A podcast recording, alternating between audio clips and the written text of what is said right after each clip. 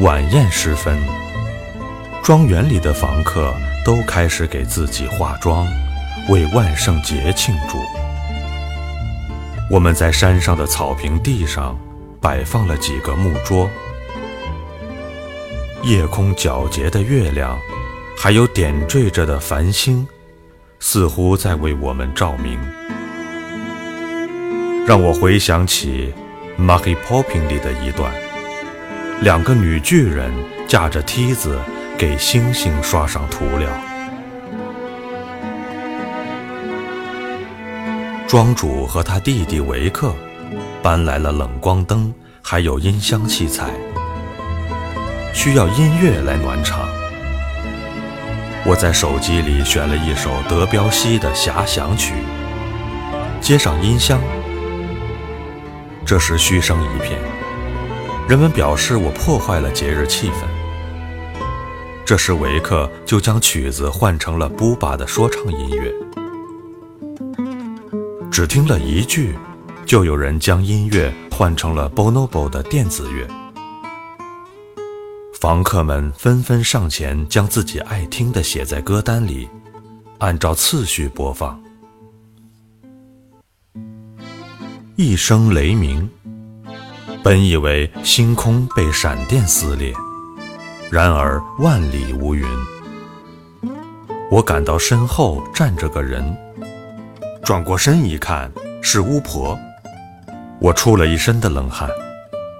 她还是穿着那件墨绿色的长袍。巫婆和她的笑声消散在狂风中，忽然又出现在我的右边。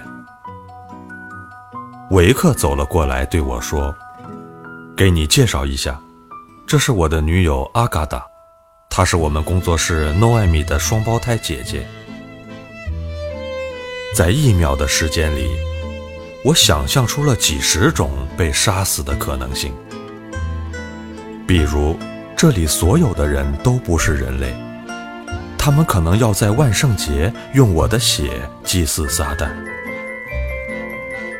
阿嘎达说：“他昨晚没有给我施幻术，只是我误食了波丽娜的 LSD。但他还是朝我露出了尖尖的牙齿。”维克拿出了一个喷雾瓶子，想试试看吗？我想象着被巫婆撕成碎片的场景，迫不得已朝自己的嘴里喷去。液体在心头奔腾，所有的一切都像是电影里的一帧一帧播放的慢镜头。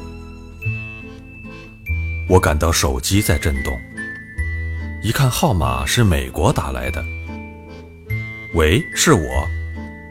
我一听是北方男子的声音，我根本听不清他的长篇大论，还有那些温情告白。这就叫选择性耳聋吧。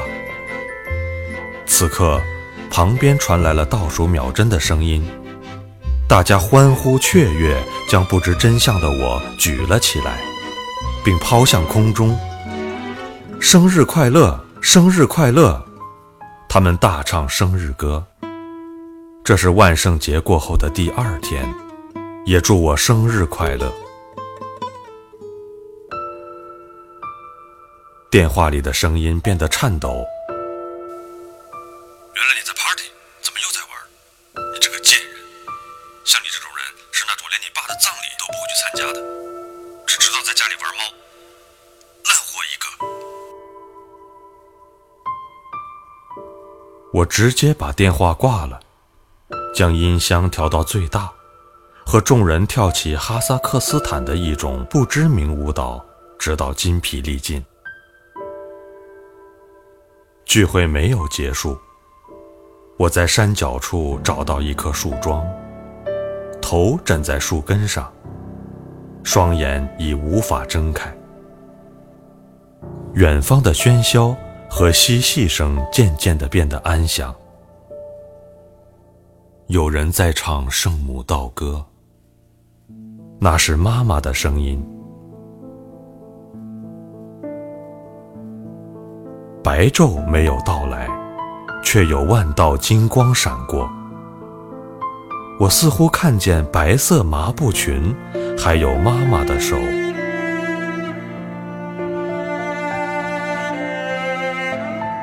急促的手机铃声震醒我，不清楚自己在哪里。天色暗淡，连空气都侵染着藏青色。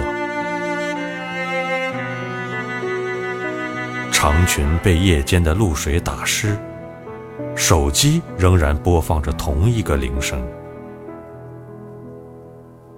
我接了起来，那头传来啜泣声。北方男子没有说话，只是在不停地哭，像个玩具被人抢了的小孩。卷发云消雨散，我原谅了他对我的羞辱。他开始哀嚎，我的呼吸频率随着他痛苦的喘息声保持了一致。我们双双挂断了电话。我蹒跚前行，有一片泥泞地，再往前是黑沼泽。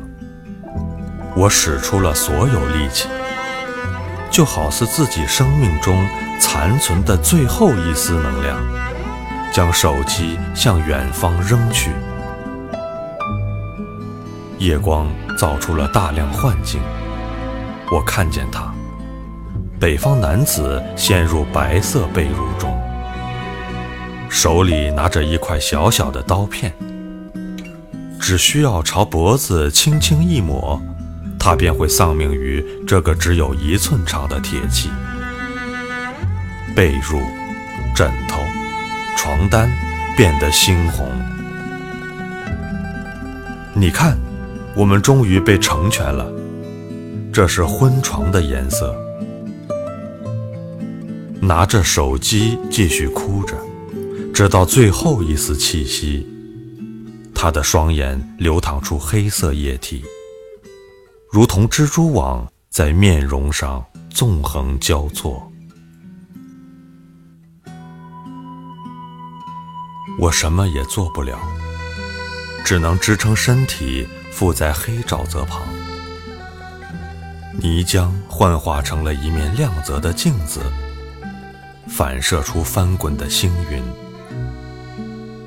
我看到自己的倒影，像希腊神话中的水仙男纳西索斯。不过，我不会像他那样去亲吻自己。因为这是一个没有尽头的梦。北方男子的脸，他送的烛台，他做的菜，还有他逐渐冰冷的身体，依次出现在倒影中。我唯一的错误就是不懂得正面拒绝，而在蹉跎时光中，我看起来就像一个与世无争的人。泥浆中浮现出了一个小女孩。她的第一个朋友是美术用品店里买了的木质偶人，这是她的小妹妹。她剪掉了自己的粉白色纱巾，给偶人制作了一条蕾丝裙。一天，她在幼儿园睡午觉，醒来发现偶人不见了。他一直没找到，也不敢告诉大人。有一天，幼儿园老师在放学前拿出了一个又脏又破的玩具。小女孩认出了这正是她的妹妹。她想站起来说：“这是我妹妹。”她没有，她不敢在其他小朋友面前说话。她担心，如果上去认领。老师可能会抽他一巴掌，用最刻毒的语言咒骂他，然后当着众人的面脱掉他的裤子，朝他吐口水。他只能眼睁睁地看着老师把自己的妹妹扔进垃圾堆。因此，小女孩得了失语症。他爸爸给他找一只小白猫作为他的第二个朋友。是这只小白猫陪伴他长大。有一天，他目送着小白猫被邻居装进麻袋里。